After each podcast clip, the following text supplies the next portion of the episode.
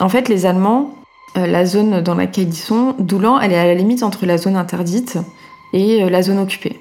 Et la zone interdite, en fait, c'était la zone qui était annexée par les Allemands, sur laquelle ils avaient tout pouvoir. En 1943, les Allemands craignent un débarquement allié. Eux s'imaginent que le débarquement va avoir lieu sur les plages du Nord, ils préparent le territoire en conséquence, et donc euh, s'ils ont besoin de la citadelle, ils récupèrent la citadelle. Bah, sachant qu'en plus à Doulan, il y avait euh, un centre de commandement et une base météorologique pour les analyses des missiles euh, V1. Il faut arriver à l'année 44 où tout va s'accélérer. La nuit du 12 au 13 juin 44, les premiers tirs de V1 vont être effectués sur l'Angleterre, sur Londres. Mais la précision est très... Bon, il y a, un certain nombre de V1 qui sont tombés sur Londres. Il y en a beaucoup qui sont tombés n'importe où. Donc les V1 sont en réalité des fusées, mais des fusées qui sont larguées sur, à partir d'une rampe de lancement. Le centre de commandement des tirs de V1 se trouve sous nos pieds. En s'approchant de cette grande cheminée carrée, nous pourrons certainement entendre ce qui s'y trame. Il n'y a qu'à choisir une de ces écoutilles rondes et y coller une oreille.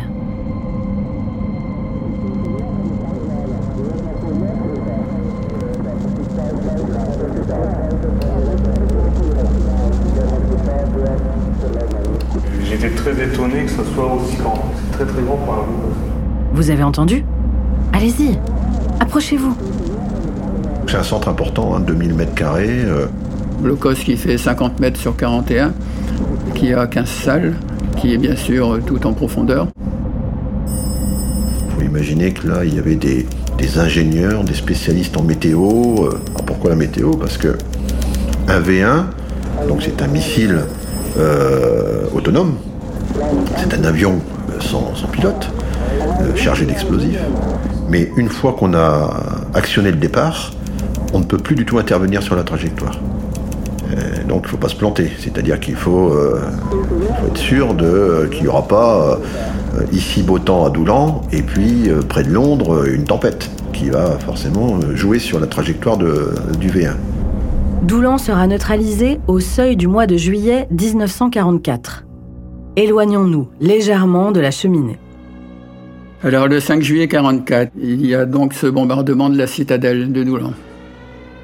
Avec ces tirs de V1 qui ont commencé la nuit du 12 au 13 juin, les Alliés sont très très inquiets. Ils vont tout faire pour essayer de... Ils bombardent depuis des mois et des mois, mais les V1 sont tirés quand même.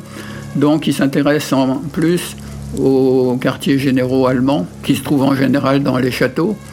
Et ils vont se dire que dans la citadelle de Doulan, euh, il y a peut-être un, de ces quartiers généraux qui se trouve dans ce fameux, dans ce fameux blocos. Et ils décident de déclencher un bombardement.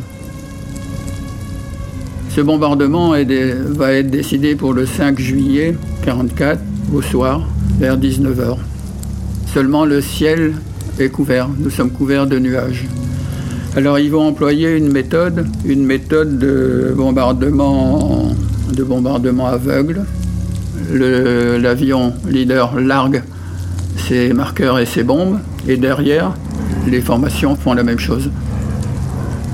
Le premier flight du box 1, il y a quatre avions, l'avion leader et trois avions normaux qui vont larguer leurs bombes. Ces bombes vont tomber juste avant le bastion où se trouve ce blocos, mais à l'extérieur de la citadelle, mais pas loin. Par contre, le Height Flight qui se trouve sur la droite se trouve à ce moment-là au-dessus de Doulan. Il va larguer ses bombes et tout le centre-ville de Doulan va être complètement ravagé. Nous aurons 19 tués. Le lendemain, 6 juillet 1944, les Américains reviennent et larguent leurs bombes sur les murs ouest, détruits encore aujourd'hui.